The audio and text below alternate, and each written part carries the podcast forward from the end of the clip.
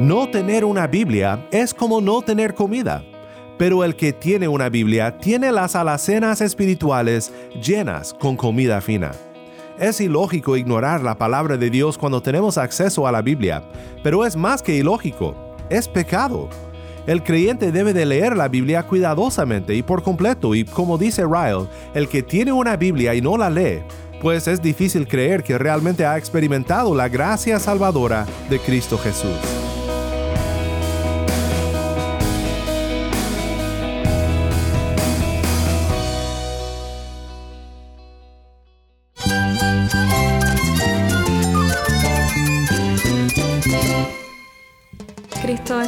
Cristo es el Rey del universo, es quien guía nuestras vidas. Él es grande y amoroso. Él es real. Solamente Jesucristo es nuestro Señor y Salvador. Es mía quien me fortalece. En Cristo Jesús hay esperanza, hay paz. Y nuestro Dios es un Dios de rescate. Estás escuchando a El Faro de Redención, Cristo desde toda la Biblia para toda Cuba y para todo el mundo.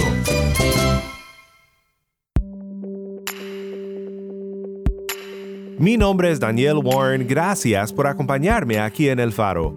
Hoy regresamos a una de mis series recurrentes favoritas y es Cristianos que debes de conocer. En esta semana conoceremos un poco mejor al obispo anglicano J.C. Ryle. Ryle era un pastor que amaba su Biblia y que deseaba que todos amaran a sus Biblias escribió una pequeña guía sobre cómo leer la Biblia y hoy quiero ver contigo un punto de esta guía, donde Ryle habla de que es muy necesario leer la Biblia con cuidado y por completo. No siempre ha sido fácil para todo el pueblo de Dios estudiar la Biblia por completo.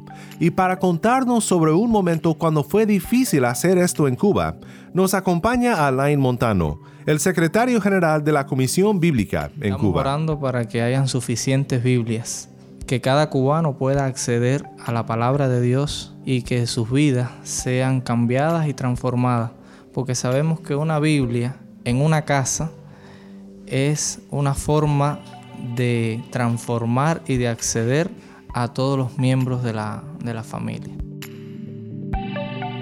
No te vayas porque en unos momentos regresaremos con Alain para oír sobre cómo un pastor compartió una sola Biblia con toda su congregación de una manera muy interesante. Si tienes una Biblia, te invito a que busques Nehemías capítulo 8, porque hoy meditaremos en un gran momento en la historia del pueblo de Dios cuando después de mucho tiempo sin poder escucharla, toda Judá escuchó la lectura de la ley de Moisés. Quédate conmigo porque esta historia de Nehemías capítulo 8 aporta grandes lecciones para nosotros en nuestra lectura bíblica.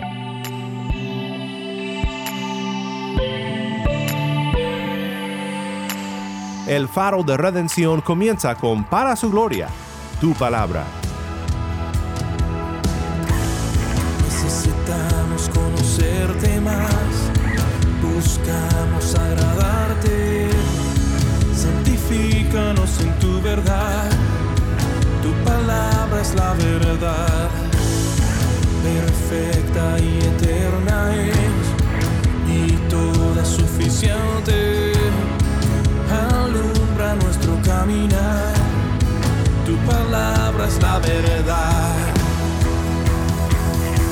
Enséñanos a obedecer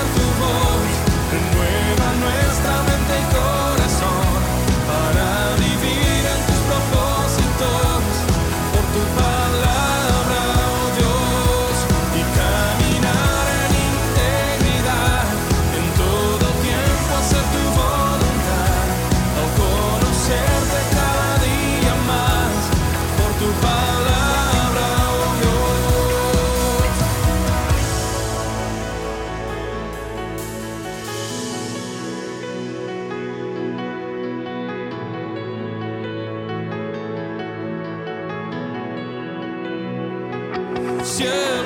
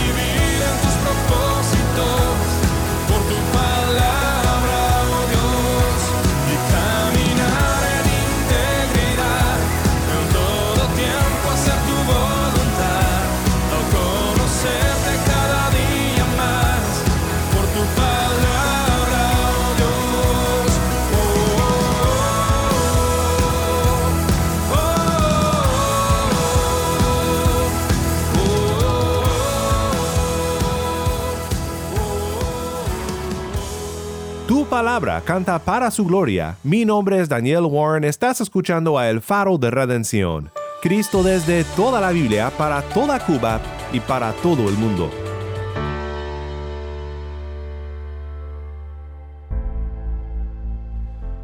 Solo podrá haber reavivamiento y reforma personal y como pueblo cuando la palabra de Dios sea leída cuidadosamente y por completo.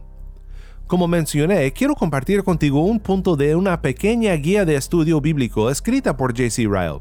Realmente pienso que es un escrito muy importante para nosotros hoy en día, aunque haya sido escrito hace muchos años. Creo que nunca he leído algo que aporta tanta ayuda para el creyente sobre leer la Biblia por sí mismo, y espero que al seguir escuchando sus comentarios seas bendecido en tu estudio personal de la palabra. En un pasaje de esta guía, Ryle da una advertencia muy grave para todo aquel que descuida leer la Biblia por completo. Ryle dice, quizás puedes leer, pero nunca has leído la Biblia del todo. Si esta es tu condición, no puedo decirte ninguna palabra de consuelo, porque estás en grave peligro de perder tu alma. Tu descuido de la Biblia es una clara prueba de que no amas a Dios. Un hombre con un cuerpo sano tiene también un buen apetito. También un hombre con un alma sana tiene un buen apetito por la palabra de Dios. Pero al parecer sufres una terrible enfermedad espiritual. ¿No te arrepentirás de tu pecado de descuidar la Biblia? Ryle continúa y dice, sé que no puedo alcanzar su corazón y hacerle ver y sentir estas cosas, pero le acuso por su descuido de la Biblia y apelo a su conciencia para considerar mi acusación. No espere hasta que sea demasiado tarde para arrepentirse. No posponga la lectura de la Biblia hasta que se esté muriendo y descubra que su lectura no significa nada para usted en el tiempo cuando más lo necesita. No siga diciendo que a muchas personas que descuidan la Biblia les va bien. Al final usted descubrirá para su propia tristeza que a esas personas les va muy mal y terminan en el infierno. Tenga cuidado de no tener que confesar algún día que si solo hubiera prestado más atención a la Biblia como lo hice con otros libros y revistas, no me encontraría sin ninguna esperanza en los momentos finales de mi vida. Le advierto claramente que Dios tenga misericordia de su alma.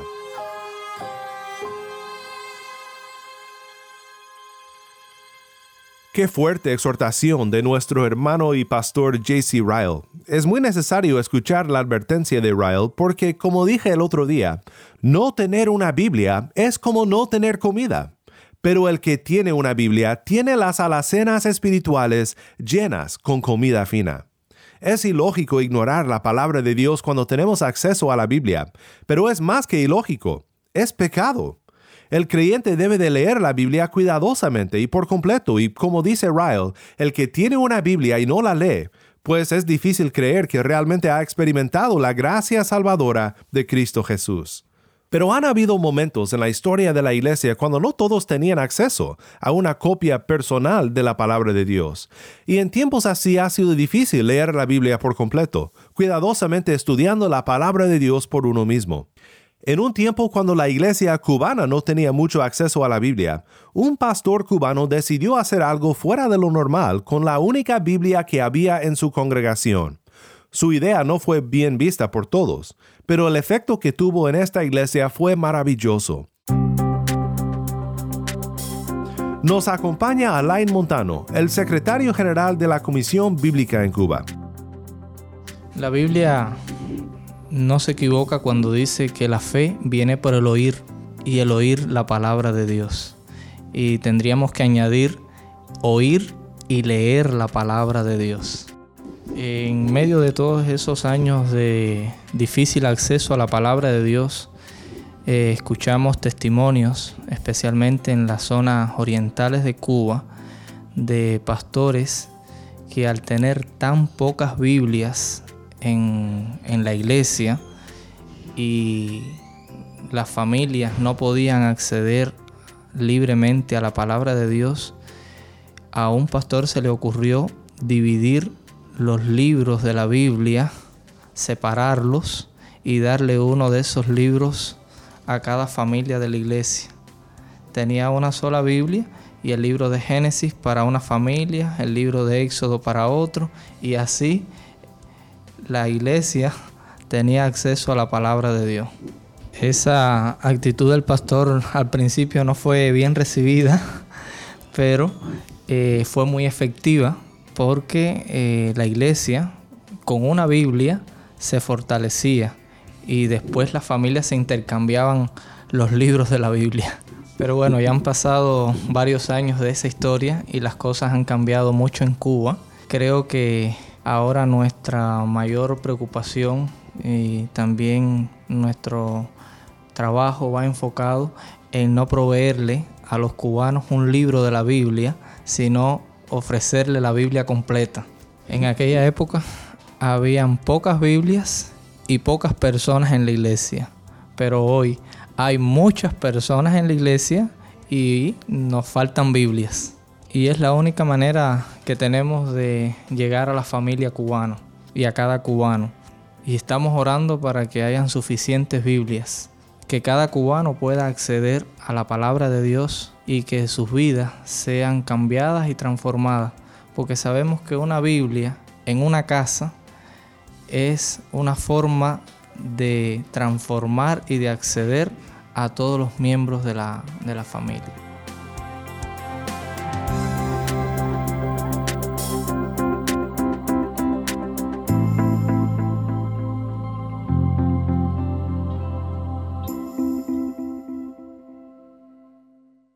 Donde hace falta la palabra de Dios, donde no es estudiada y leída por completo, podemos ver cómo una nación y también el mismo pueblo de Dios se desliza, se deteriora y tiene una gran necesidad de reconstrucción espiritual. Bien dice Alain que la transformación de una familia empieza en gran parte con la presencia de una Biblia en esa familia. Pero también tenemos un ejemplo en la palabra de Dios de cuando el tener acceso a la palabra realizó la transformación no solo de una familia, sino de toda la nación escogida de Dios, de todo su pueblo. Como sabes, si has leído con cuidado el Antiguo Testamento, llegó un momento en que por descuidar la palabra de Dios y rebelarse contra lo que Dios claramente exigía en su ley, tanto el reino del norte, Israel, como el reino del sur, Judá, fueron exiliados. Israel fue llevado a Siria y jamás regresó a la tierra prometida. Pero Judá fue exiliado a Babilonia por 70 años y luego bajo el liderazgo de Nehemías regresó a Jerusalén. La ciudad estaba en ruinas, así también el corazón del pueblo de Dios.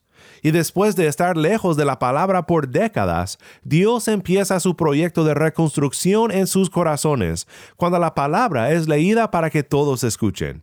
Quiero que escuches ahora esta maravillosa escena de Nehemías 7:73 al 8:12. Cuando llegó el mes séptimo, los israelitas ya estaban en sus ciudades todo el pueblo se reunió como un solo hombre en la plaza que estaba delante de la puerta de las aguas, y pidieron al escriba Esdras que trajera el libro de la ley de Moisés que el Señor había dado a Israel. Entonces el sacerdote Esdras trajo la ley delante de la asamblea de hombres y mujeres y de todos los que podían entender lo que oían. Era el primer día del mes séptimo. Y leyó en el libro frente a la plaza que estaba delante de la puerta de las aguas, desde el amanecer hasta el mediodía en presencia de hombres y mujeres y de los que podían entender, y los oídos de todo el pueblo estaban atentos al libro de la ley. El escriba Esdras estaba sobre un estrado de madera que habían hecho para esta ocasión. Junto a él, a su derecha, estaban Matatías, Sema, Anías, Urías, Hilcías y Maasías, y a su izquierda, Pedaías, Misael, Malquías, Asum, Asbadana, Zacarías y Mesulam. Esdras abrió el libro a la vista de todo el pueblo, pues él estaba en un lugar más alto que todo el pueblo, y cuando lo abrió, todo el pueblo se puso en pie. Entonces Esdras bendijo al Señor, el gran Dios, y todo el pueblo respondió, Amén, amén, mientras alzaban las manos. Después se postraron y adoraron al Señor rostro en tierra. También Jesúa, Bani, Serebías, Jamín, Acub, Sabetai, Odías, Maasías, Kelita, Azarías, Josabet, Anán, Pelaías y los levitas explicaban la ley al pueblo mientras el pueblo permanecía en su lugar, y leyeron el libro de la ley de Dios. Interpretándolo y dándole el sentido para que entendieran la lectura. Entonces Nehemías, que era el gobernador, y Esdras, el sacerdote y escriba, y los levitas que enseñaban al pueblo, dijeron a todo el pueblo, Este día es santo para el Señor su Dios, no se entristezcan ni lloren, porque todo el pueblo lloraba al oír las palabras de la ley. También les dijo, Vayan, coman de la grasa, beban de lo dulce, y manden raciones a los que no tienen nada preparado, porque este día es santo para nuestro Señor. No se entristezcan, porque la alegría del Señor es la fortaleza de ustedes. Los levitas calmaron a todo el pueblo diciéndole, Callen, porque el día es santo, no se entristezcan. Entonces todo el pueblo se fue a comer, a beber, a mandar porciones y a celebrar una gran fiesta, porque comprendieron las palabras que les habían enseñado. Nuevamente, esto fue Nehemías 7:73 al 8:12. Quiero que notes algunas cosas de esta historia que acabamos de escuchar. Primero, notemos el respeto que el pueblo de Dios tiene y debe tener por la palabra de Dios.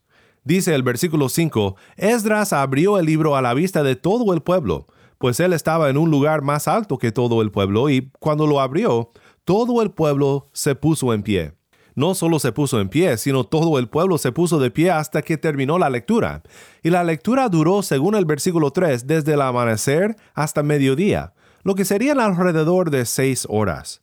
Esto sí que muestra un gran aprecio y respeto por la palabra de parte del pueblo, un pueblo que por tanto tiempo había estado extraviado de la palabra, y que ahora extrañaba poder escucharla.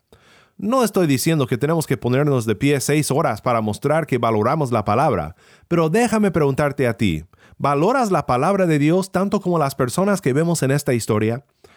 Segundo, notemos quiénes estaban presentes para la lectura completa de la palabra de Dios. Hombres, mujeres y niños. Todo el pueblo. La ley de Dios solía ser leída en el templo donde solo los hombres podían escucharla, y luego enseñaban la palabra a sus familiares. Pero en ese momento a Dios le place reunir a todo su pueblo, desde el más anciano hasta el más joven, para escuchar su palabra. Este es un gran ejemplo para todos nosotros.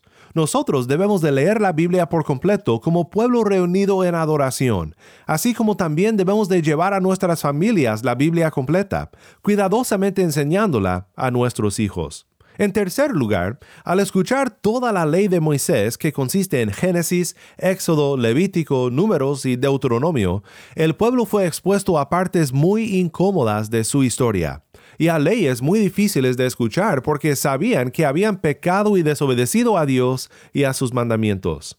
Aquí creo que Ryle nos da otra exhortación relevante cuando él dice, lea la Biblia en forma sistemática y completa. Usted no tiene derecho de leer solo sus pasajes favoritos. No basta con solo apreciar los versículos del día en las redes sociales.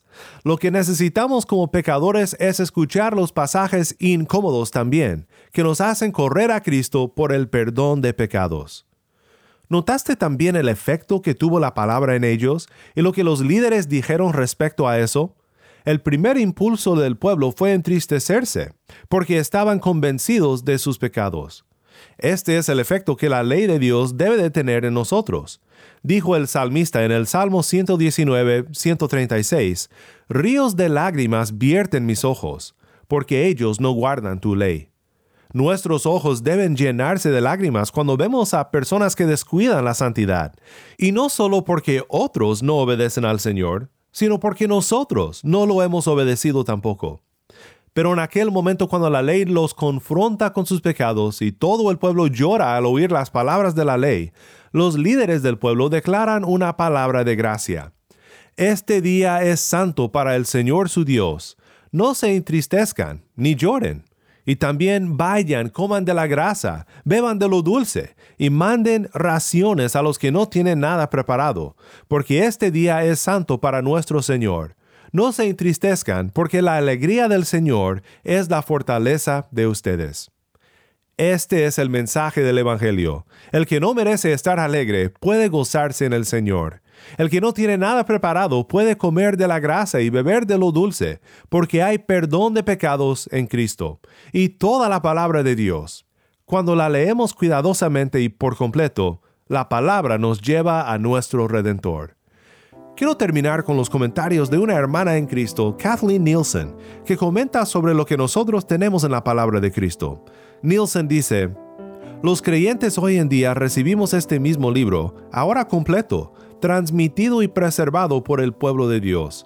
Un libro cuyo poder viene de un Dios que por su gracia inspiró sus palabras para darnos orientación, seguridad y esperanza en nuestra jornada en un mundo caído. En su palabra se nos da a entender su carácter y también se nos da a conocer al Verbo hecho carne, aquel que era desde el principio, que fue prometido y que vino según la palabra de Dios. Recibir su palabra, tanto su verbo escrito como también su verbo encarnado, nos lleva aún más que Israel en Nehemías 8 a regocijarnos.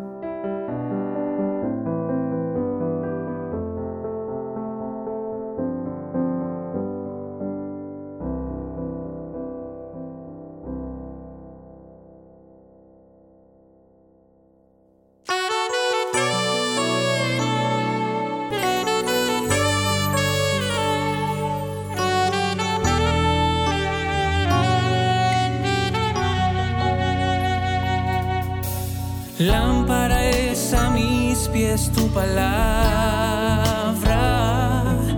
y lumbrera a mi camino.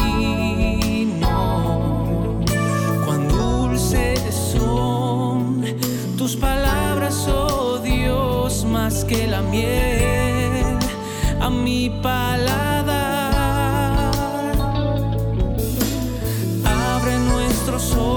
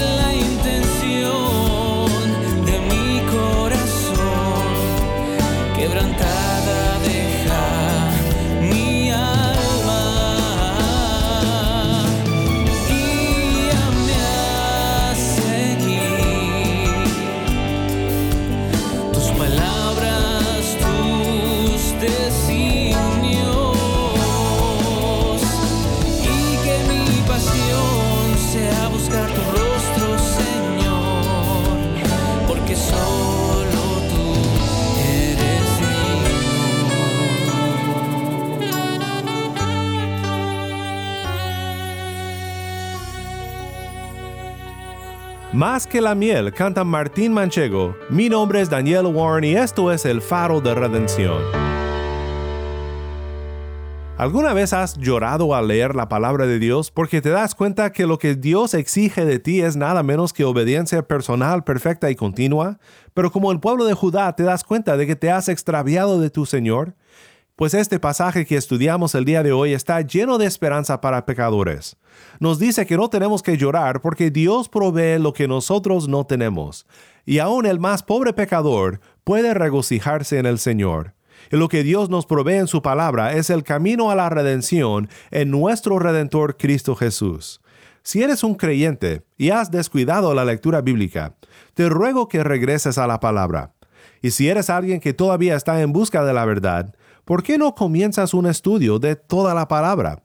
Solo en la palabra de verdad encontrarás la verdad y la vida eterna.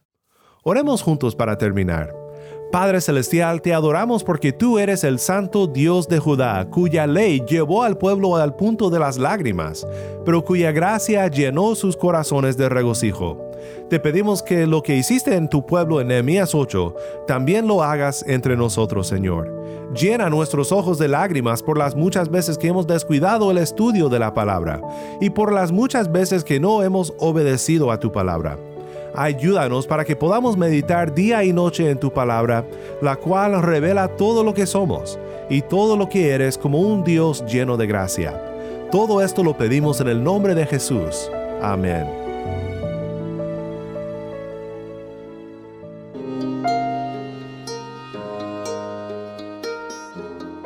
Para más información sobre este ministerio y sobre cómo tú puedes apoyar a El Faro, visita nuestra página web elfaroderedención.org.